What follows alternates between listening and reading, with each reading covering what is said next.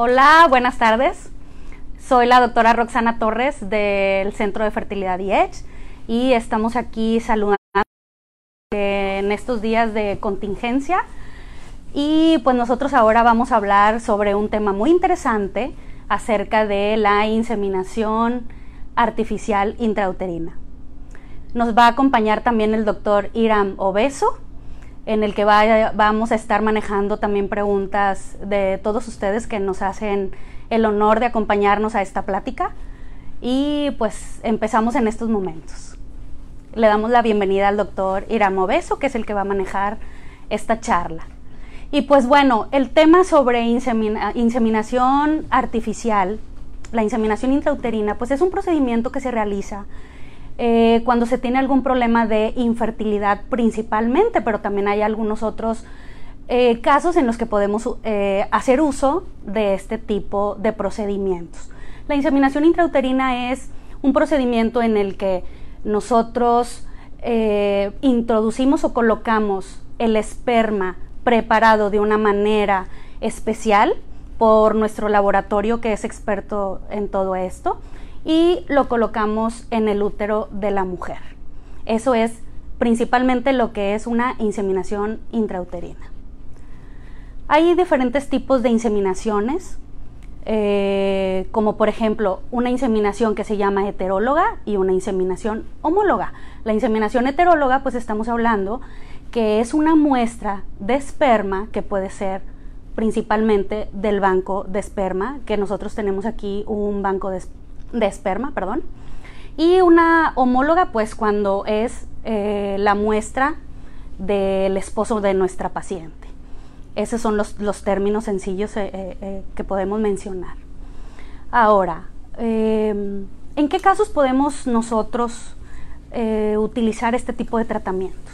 Pues hay muchos tipos de enfermedades en los que nosotros podemos utilizar este tratamiento puede ser principalmente por enfermedades del varón, que tenga algún problema el esperma en sí, que a lo mejor esté, que esté disminuida la calidad o que esté disminuido las formas normales o que tengamos pocas cantidades de espermatozoides o que no se muevan muy rápido, que son algunos de los, de los parámetros que nosotros estudiamos en las características del esperma. Cuando hay alguna alteración de estas características, nosotros podemos ayudar a que haya un embarazo con este tipo de procedimientos. ¿En qué otras situaciones pudiéramos nosotros eh, utilizar este tratamiento? Cuando el varón tiene alguna enfermedad, por ejemplo, alguna enfermedad infecciosa, como un VIH, o cuando tiene algún problema de erección, o cuando tiene algún problema en el que el esperma no sale normalmente eh, por su orificio de salida. Entonces, en estas ocasiones también nosotros pudiéramos ayudar con este tipo de procedimientos. Simplemente cuando hay anticuerpos contra los espermas, cuando hay algún problema en el cervix, que es el cuello de la mujer, del útero, es el cuello del útero de la mujer. Este, también cuando hay algún problema aquí nosotros podemos utilizar este tipo de procedimientos. Puede ser algo tan sencillo también como una selección de sexo. Tenemos algunas familias en las que han tenido dos, tres embarazos que tienen, no sé, el mismo sexo de sus bebés y en algunas ocasiones hay alguna inquietud, tal vez han tenido tres lindas niñas y quieren un varón, pues en algunas ocasiones también para seleccionar el sexo lo podemos hacer este tipo de procedimientos, cualquiera de los dos sexos o cuando las, familias tienen, ¿sabes qué, doctora? Solamente quiero un hijo y me gustaría que fuera un varón o una dama, entonces también podemos utilizar este tipo de tratamientos en estas ocasiones. En otros casos también desafortunadamente cuando el varón tiene algún tipo de cáncer o alguna enfermedad, algún tumor testicular, antes de que les den sus quimioterapias, nosotros podemos eh, guardar las muestras de esperma, que generalmente eh, es una buena cantidad, se estudia el esperma y, le ofrecemos un tratamiento al varón antes de someterse a los tratamientos de quimioterapias o de cirugías hablando sobre lo del cáncer. Em, ¿Qué otras cosas, este, no sé si alguien del público quisiera hacer alguna pregunta, algo por ahí, doctor Iram, que tengamos? Sí, eh, una de las preguntas, eh, buenas tardes a todos, una de las preguntas es, eh, ¿cuál es la probabilidad de embarazo cuando se hace una, una inseminación? Muy bien, bueno, realmente también hay que hablar sobre si la, la mujer tiene algún problema de ovulación. Eh, para nosotros decir cuál es el promedio del éxito, si nosotros hablamos en general, tal vez pudiéramos tener un 20% en cada intento.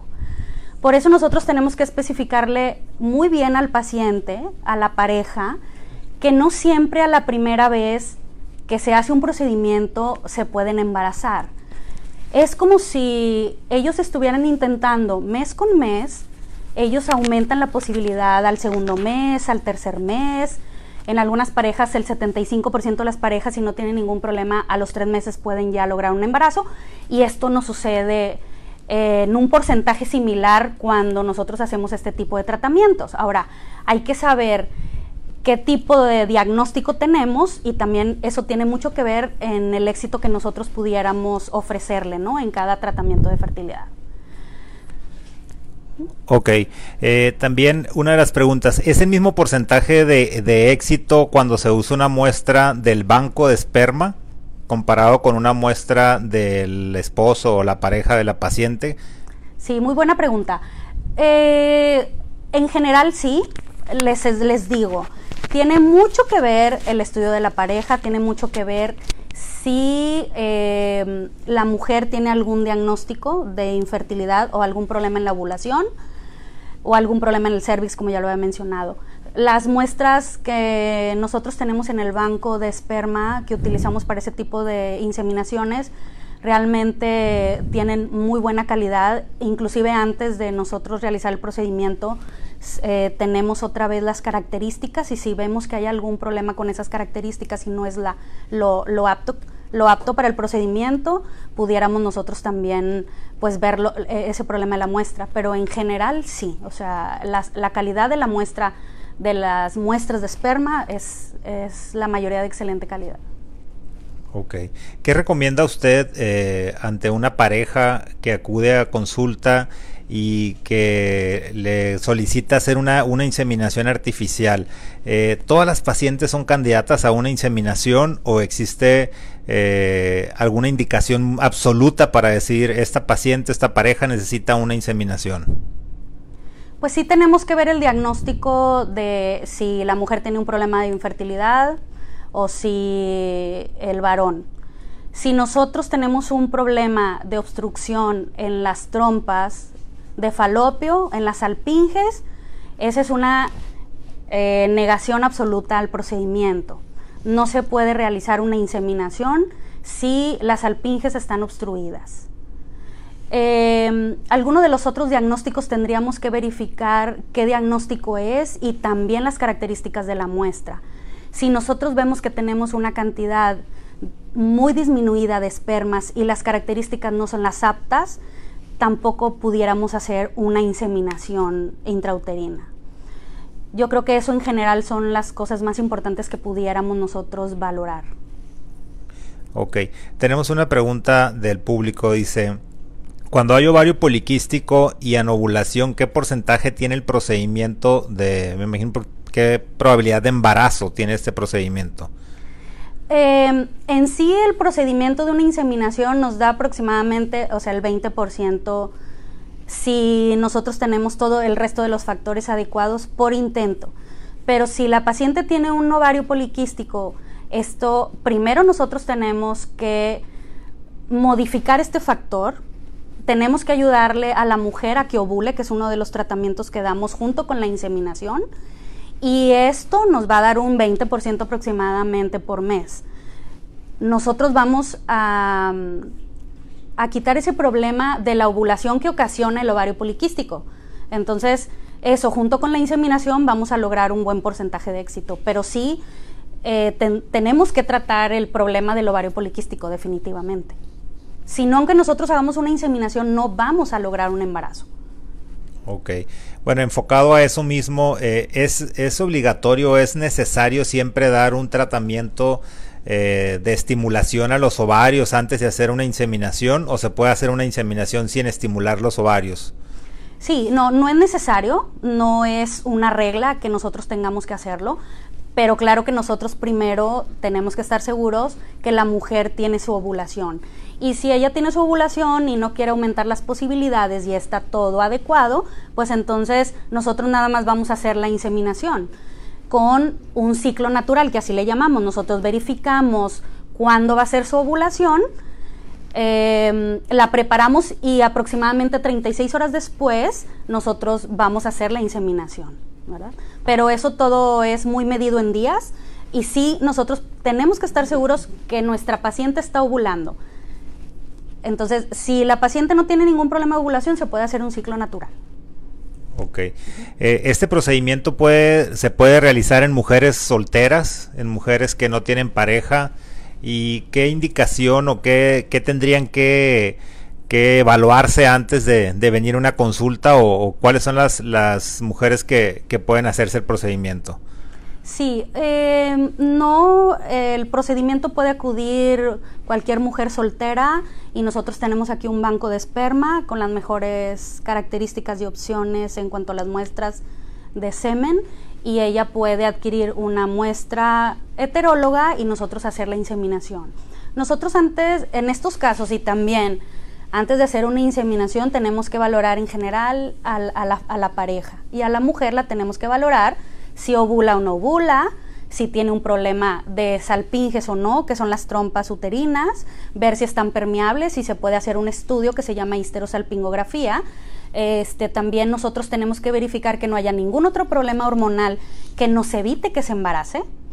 Y ya acude con nosotros, ella tienen una papelería que tienen que llenar, que es el consentimiento, que es una mujer soltera y sin ningún problema podemos hacerle el procedimiento. Siempre tenemos que verificar que eh, todo esté bien con la ovulación, con el útero también, o sea, con los ultrasonidos nosotros en la primera consulta verificamos el útero, realizamos la histerosalpingografía para ver si no hay ningún problema en las trompas, que es la comunicación que tenemos con, con los ovarios. Eh, para la ovulación y porque ahí se, llega, eh, se, lleva, se lleva a cabo la fecundación. Entonces, todo esto nosotros lo verificamos para que nuestra inseminación tenga éxito. En general, un promedio son tres inseminaciones, es lo que generalmente nosotros eh, realizamos. La mayoría de nuestros pacientes se embarazan durante el segundo o tercer intento. Claro, tiene que ver mucho el diagnóstico de infertilidad pero generalmente así es el éxito que tenemos con estos ciclos de inseminaciones. Pero claro, tenemos que verificar que todo esté muy bien para que podamos nosotros tener e-, éxito en nuestro tratamiento de una inseminación. ¿Qué se hace después de la inseminación? Pues nosotros esperamos alrededor de 15 días para tener nosotros un resultado. Em, algunas personas preguntan si son dolorosas en algunas ocasiones depende mucho de eh, la sensibilidad que tenga la paciente, pero son muy tolerables, depende en muchas ocasiones de la posición del útero y pues la sensibilidad que tenga la paciente. Puede darles algo de molestia, sí. Eh, en algunas ocasiones pueden estar muy inflamadas por la etapa del ciclo menstrual y los tratamientos que pudieran tener. El estrés también pudiera afectarnos un poco, pero generalmente puede dar algo de cólicos como cuando van a arreglar. Más o menos es lo que pueden tener de molestia las pacientes. No sé si hay alguna otra Ok, doctora. Eh, otra, otra pregunta es, si hubo una cirugía de recanalización, reanastomosis de las trompas, ¿es candidata a hacer este tipo de, procedimientos? Sí, sí, así es. O sea, la re, eh, si se realiza esa cirugía, pues generalmente la paciente lo hace para que tenga la comunicación para la ovulación. Eh, si se revisan las trompas después de la cirugía para ver si éstas siguen permeables después de la cirugía. y para aumentar las posibilidades se pudiera hacer una inseminación. Así es. Sí, sí, sí, sí, son candidatas a inseminaciones intrauterinas. Ok.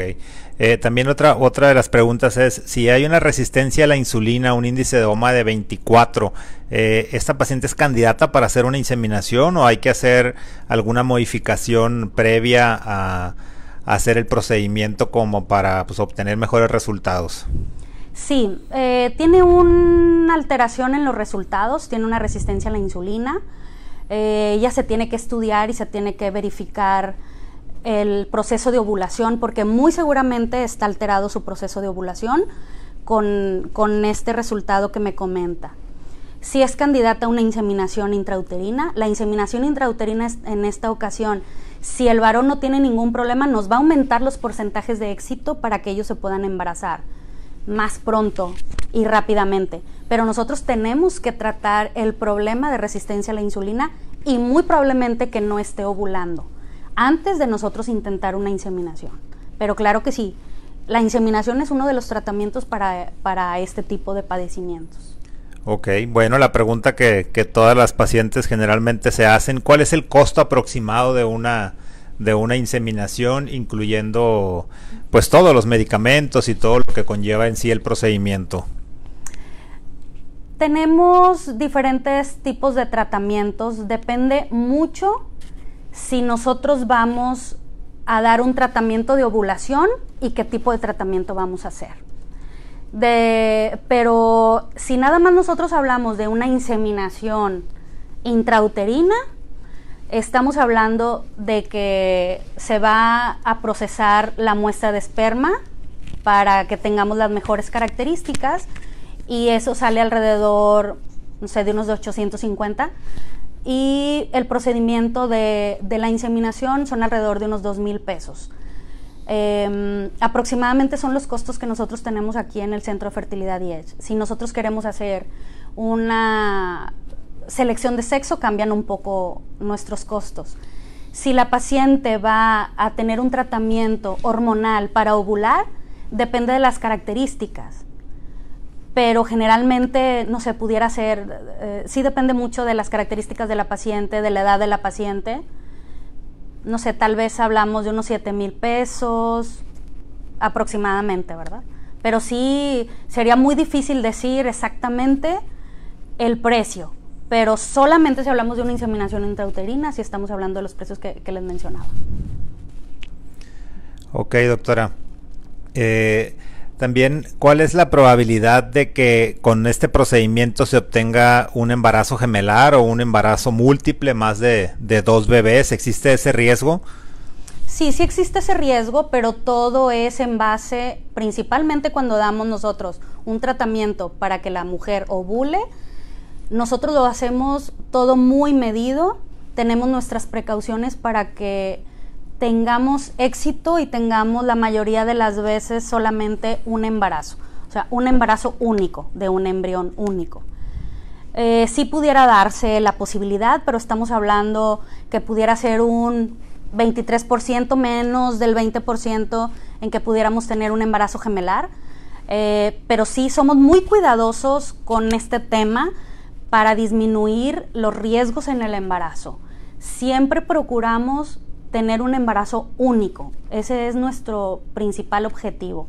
¿Qué puede pasar si este tipo de tratamiento no está enfocado para aumentar la cantidad de bebés en un embarazo? Sí pudiera darse, pero sí tenemos poco porcentaje en estas ocasiones, porque todo la verdad lo hacemos muy medido. Ok, eh, una pregunta también es que si a los 40 años de edad, ¿cuál sería aproximadamente la tasa de embarazo mediante una fertilización, mediante una inseminación intrauterina, perdón? Sí tendríamos que hacer un estudio específico que se llama hormona antimuleriana. Eh, sí tendríamos que valorar eh, exactamente cómo está la muestra del varón. Si nosotros lo hablamos en general, tal vez, y tenemos una buena ovulación, eh, tal vez estamos hablando de un 15 también uh, por intento, porcentaje, ¿verdad? Pero sí tenemos que ver mucho la hormona antimuleriana que nos habla, eh, nos da un pronóstico sobre, para lograr el embarazo. Aquí no es solamente hablar del procedimiento de inseminación. Esto me va a aumentar las posibilidades. Aquí sí tenemos que ver muy bien eh, nuestra hormona antimuleriana que nos habla de un pronóstico para que la mujer se pueda embarazar, porque desafortunadamente baja un poco nuestra fertilidad arriba de los 40 años. Entonces, un, un porcentaje exacto no podemos hablar, pero sí estamos alrededor de un 15 o un 20%, igual hablando solamente de nuestro procedimiento de inseminación intrauterina. Nosotros tenemos que ver específicamente las características de la mujer para hablar ya de un porcentaje un poco más exacto o real, que es un, un factor pronóstico, nada más, ¿verdad? O sea, la inseminación en sí es el procedimiento de colocar el esperma dentro del útero. Eso es lo que habla de solamente de, de la inseminación intrauterina, ¿verdad? Ok, ¿qué implicaciones puede tener la, la inseminación como tal, el, hecho de realizar el procedimiento? Eh, pues generalmente solamente eh, el dolor, pudiera tener dolor la paciente al, al realizar el procedimiento. Es muy raro que tengamos algo de sangrado, pero puede pasar si el cervix tiene alguna sensibilidad aumentada, si eh, tuvo algún factor el cuello de la matriz que pudiera darnos algo de sangrado. Pero lo más complicado pudiera ser la molestia que le puede dar a la paciente al momento de realizar el procedimiento. Se termina el procedimiento y generalmente la paciente ya no tiene ninguna molestia, solamente pudiera tener las molestias de la ovulación, nada más. Ok, una pregunta eh, del, también del, público. Dice, ¿qué probabilidad tiene una persona con un in vitro si tiene la salpingo?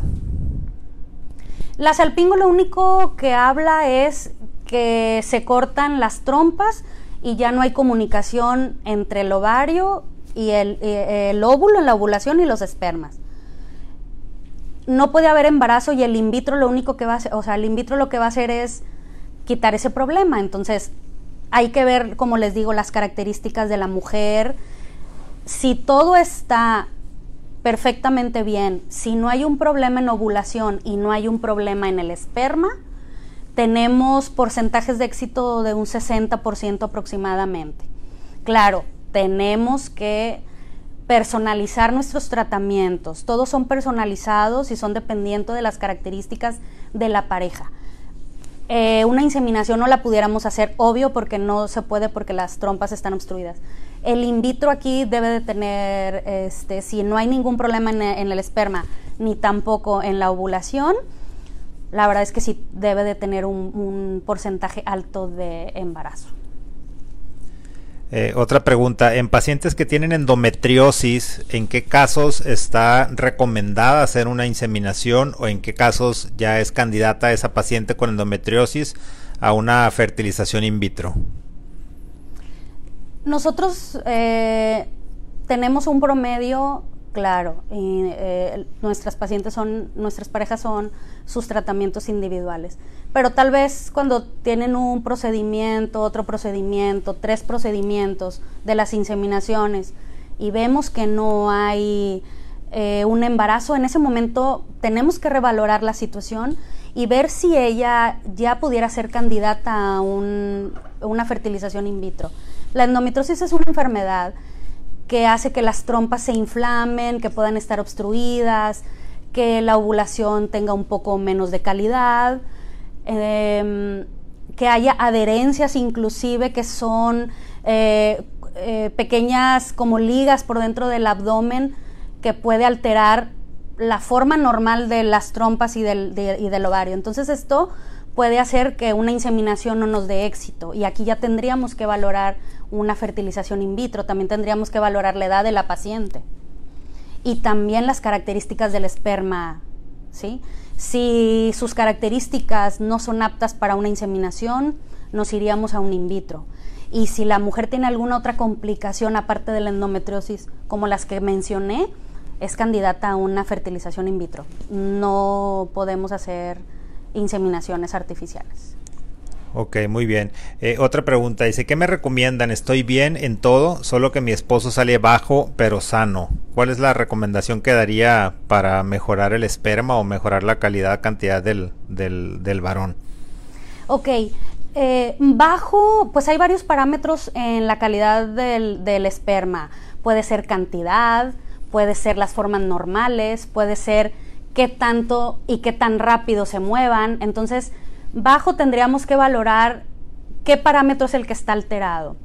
Si solamente es la cantidad del esperma, que difícilmente solamente hay una alteración, generalmente está acompañada de alguna otra alteración, tendríamos que ver las características del varón, si tiene un sobrepeso, si tiene alguna otra enfermedad, diabetes, hipertensión, que en algunas ocasiones esto hace que sean candidatos a las inseminaciones porque está alterada la calidad del esperma. Entonces, si es una, tiene una enfermedad que hace que esto lo afecte indirectamente o directamente, tendríamos que, calidad, que mejorar esa calidad de esa enfermedad. La diabetes, la hipertensión, eh, podemos ver si también tiene algo de sobrepeso, que en algunas ocasiones esto también nos altera las características del esperma. También pudiéramos ver si son candidatos a algún tratamiento hormonal que nos ayude a mejorar las características o también suplementos alimenticios que nos pueden ayudar a mejorar las características del esperma. Ok. En aquellos casos que, se presentan de forma frecuente en la consulta, doctora, que nosotros catalogamos como una infertilidad de origen desconocido o de origen inexplicable, que hemos hecho los exámenes básicos principales de, fertilidad, pero no hay una causa específica, eh, ¿esas parejas son candidatas a una inseminación? Sí, sí son candidatas a una inseminación.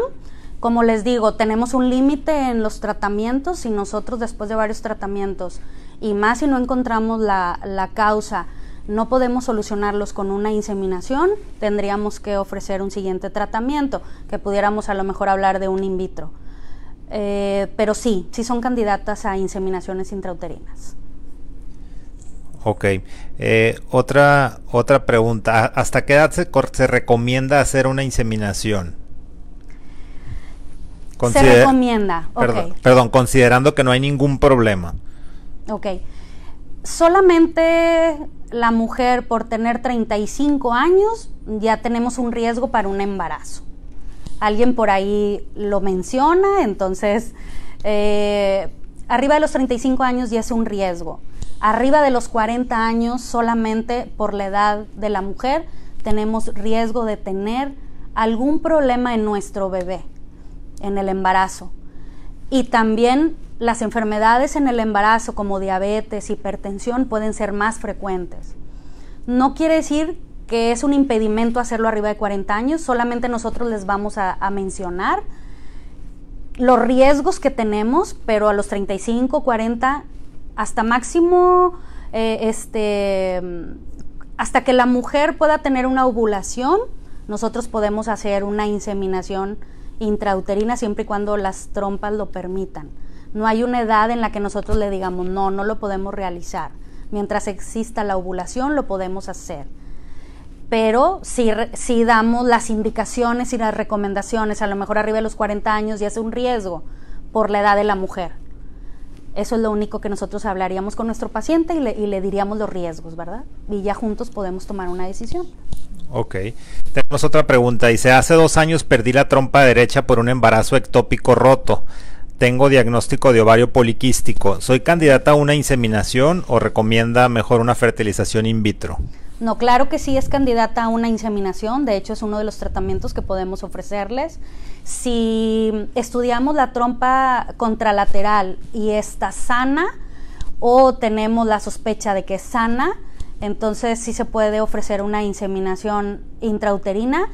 Obvio, si tiene un síndrome de ovario poliquístico, una resistencia a la insulina, primero tenemos que solucionar ese problema médico de nuestra paciente. La inseminación intrauterina es para ayudar o mejorar las características y aumentar el porcentaje de éxito.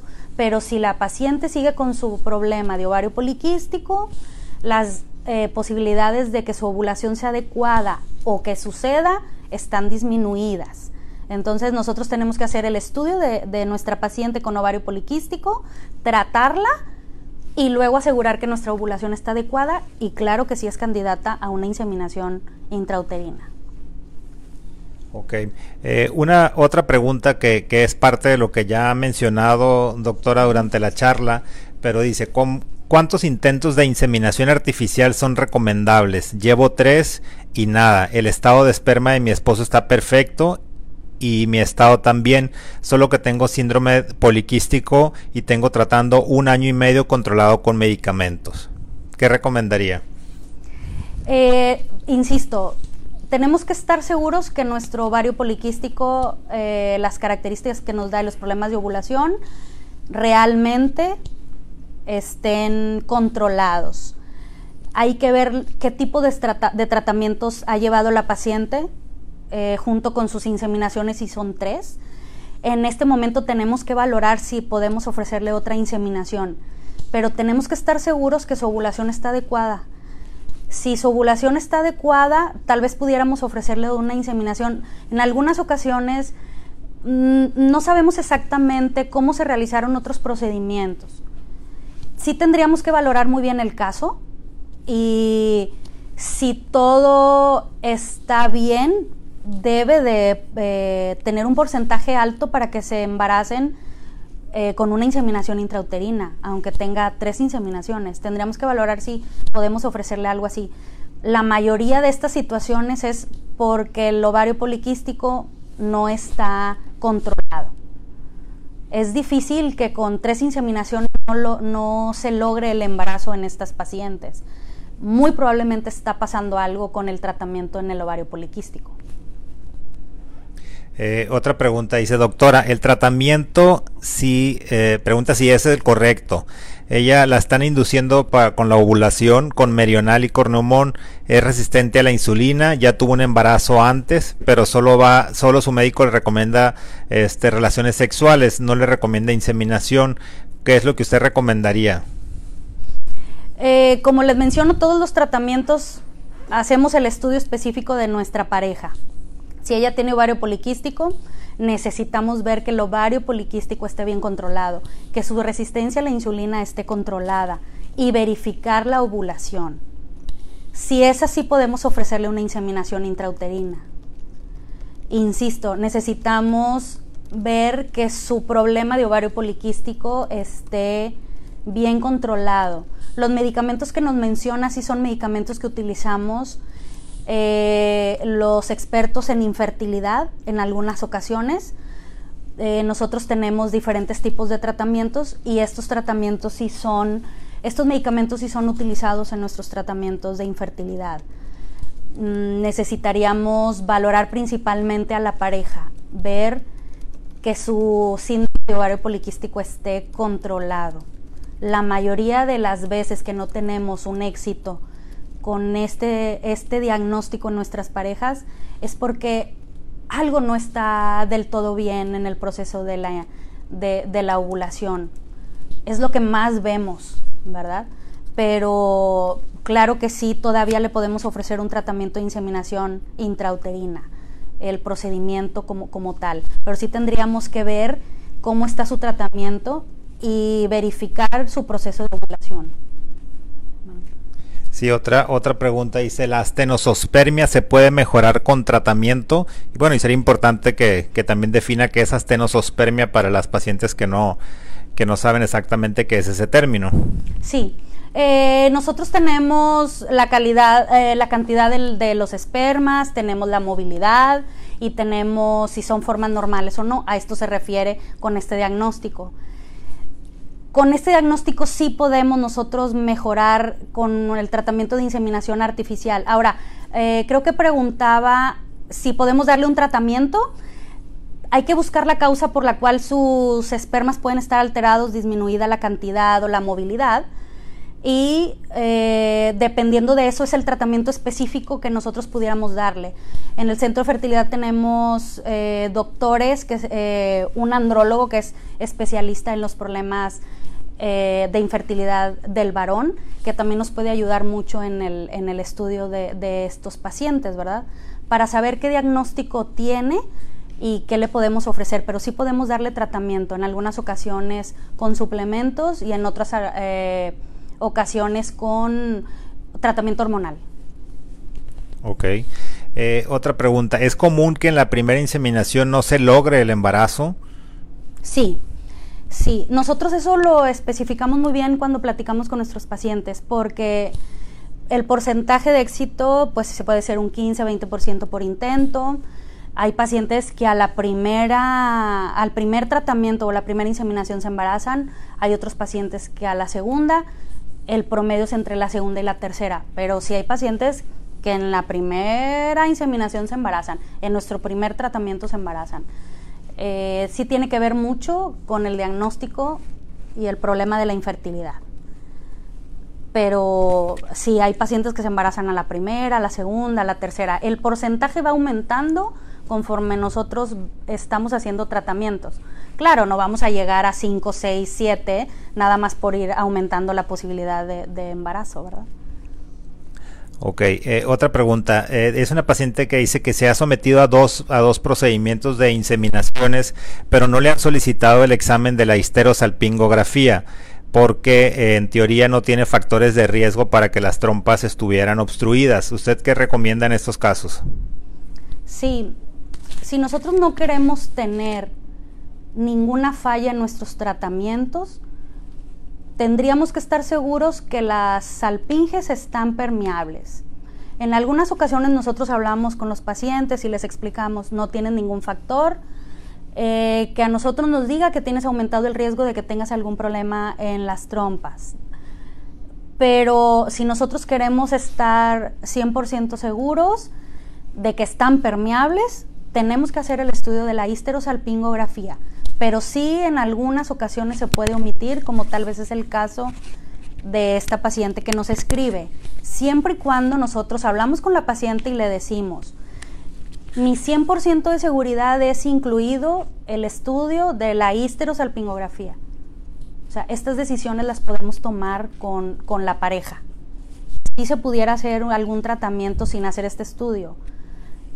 Pero si nosotros no queremos tener ningún riesgo, aunque ella no tenga posibilidades, porque sí se ha visto que algunas pacientes pueden tener, a lo mejor tuvieron una infección, eh, pueden tener algún otro factor totalmente en vivo. Eh, discúlpenos, pero es totalmente en vivo esto. Eh, si pudiéramos nosotros eh, hablar con los pacientes y decirles, la recomendación es hacer el estudio, eh, vamos a realizarlo, ¿no? Para estar al 100% seguros de que las trompas no hay ningún problema. Ok, otra pregunta es, ¿cuánto dura en sí la, el procedimiento de la, de la inseminación? Todo el proceso desde que empiezan los tratamientos hasta que se hace en sí el procedimiento. Bueno, si nosotros ya tenemos el diagnóstico, ya nada más nos vamos a hacer la inseminación, si va a ser en un ciclo natural, pues hay que ver qué día pronosticamos la ovulación. Nosotros citamos a la paciente, la revisamos, eh, vemos que ya tiene las características para provocar una ovulación, damos algunos medicamentos y alrededor de 36 horas después hacemos la inseminación. Esto depende del día de la paciente en el que va a ovular.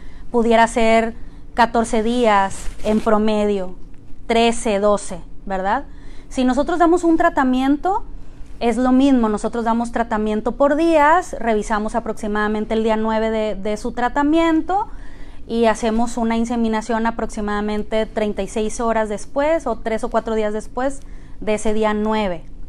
Nos acercamos mucho a un día 13, un día 14, em, simulando un ciclo natural. Verificamos dos veces que va a ovular y ya podemos hablar exactamente de los días.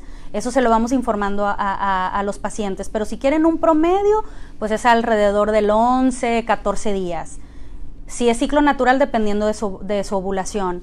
La citamos, hacemos, eh, la pareja nos, nos proporciona la muestra de esperma, se prepara, generalmente son dos horas y media en la que la muestra se prepara, eh, todo es muy programado, acude la paciente y la inseminación es muy rápida, o sea, son menos de cinco minutos, pero en algunas ocasiones nosotros preferimos dejar un momento a la paciente en nuestro consultorio y ese sería el tiempo aproximadamente que, puede durar esto. Y a los 15 días verificamos el, resultado de la inseminación. Ese es el proceso que, nosotros seguiríamos. Ok. Eh, hay una pregunta, dice, después de una inseminación artificial, ¿se puede tener relaciones sexuales o se recomienda más bien tener relaciones sexuales? Sí, sí, claro que sí, hay que apoyar. Eh, también necesitamos ver el diagnóstico por la cual hacemos una inseminación. Si es porque tiene algún problema la muestra en el que no se puede tener relaciones y por eso hacemos una inseminación, no. Si tienen, por ejemplo, una enfermedad infecciosa que se pueda transmitir, no se puede tener relaciones.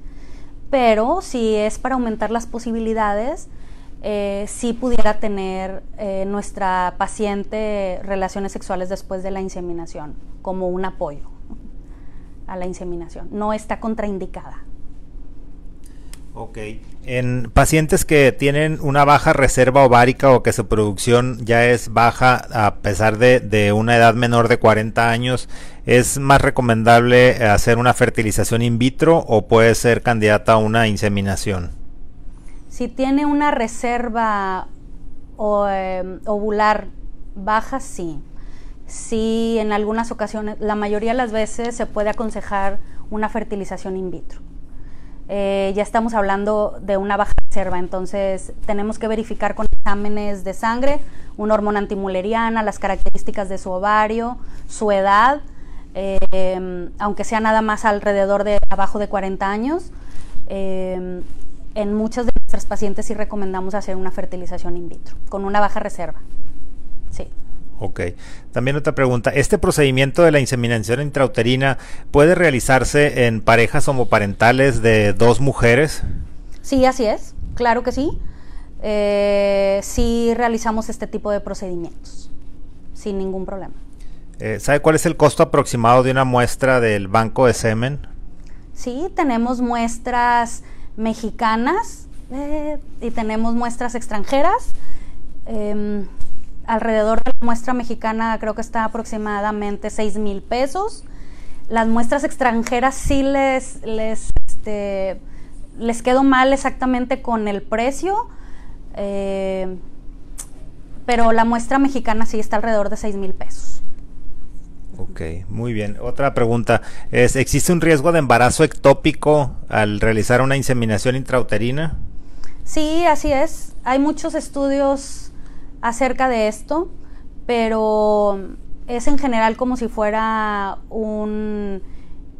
Eh, si no se ha tenido otro embarazo ectópico, es generalmente el mismo riesgo que si hubiera un embarazo sin ningún tratamiento sí puede haber la posibilidad, pero el porcentaje es eh, similar a si una pareja se embaraza espontáneamente.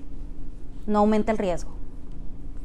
Ok. Eh, existe una, un, este, una patología muy frecuente eh, que es el ovario poliquístico, que ya lo hemos o lo han mencionado, lo han preguntado bastantes veces, que produce problemas de, de ovulación una paciente que tiene el diagnóstico ya establecido y tiene este un control metabólico adecuado puede ir directamente a una fertilización in vitro eh, antes de realizar una inseminación o esta paciente eh, puede iniciar con inseminaciones.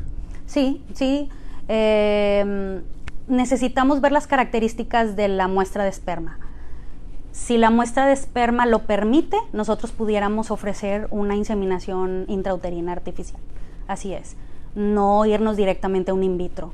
Si ella no ha tenido ningún intento y la muestra del varón lo permite, claro que sí pudiéramos ofrecerle de primera instancia una inseminación intrauterina artificial. Ok. Eh, también preguntan si la paciente, si la mujer es completamente sana, sus, eh, no hay ninguna, no existe ninguna alteración hormonal, eh, el esperma está normal y se monitorea o se vigila la ovulación, ¿cuántos ciclos recomienda de relaciones sexuales antes de someterse a un procedimiento de, de inseminación? Bueno, eh, nosotros eh, recomendamos que tenga dos a tres días de abstinencia, me imagino que a esto se refieren. de cuántas relaciones sexuales tienen que tener antes de, de su procedimiento de inseminación, lo ideal es que el varón tenga dos o tres días eh, de abstinencia. No sé si a eso se refiere. Eh, no, va, más bien enfocada a la pregunta que, que si en sí la pareja está sana, o sea, que ya se estudiaron con estudios básicos de fertilidad y este usted como doctora les recomienda, sabe que vamos a empezar a tener este la búsqueda mediante relaciones sexuales programadas durante la etapa de ovulación. ¿Cuántos ciclos recomienda antes de eh, hacer una inseminación? Sí, ya, discúlpenme. Bueno, tiene mucho que ver la edad de la paciente. Eh, si la paciente tiene menos de 35 años, pueden ser 12 eh, meses en los que la pareja busca eh, el embarazo espontáneamente. Si es arriba de 35 años, lo recomendable es no pasar de 6 meses. Si en 6 meses no hay algún embarazo, pues lo ideal es ya recurrir a una valoración. Y en menores de 35 años, pues un año. Ok, muy bien. Bueno, entonces creo que ya estamos en tiempo de, de, culminar esta, esta sesión. ¿Tiene algo más que, que pudiera aconsejar a nuestras pacientes? Eh, ¿Algo más que quisiera recomendar respecto a este tema, doctora? Sí, nosotros aquí podemos hablar un poco en general sobre el tema de inseminación intrauterina artificial, pero recuerden que todos los tratamientos son personalizados y que tenemos que estudiar a nuestras pacientes a, nuestra, a la mujer, al varón y llegar a un diagnóstico. No todo se puede solucionar con una inseminación intrauterina.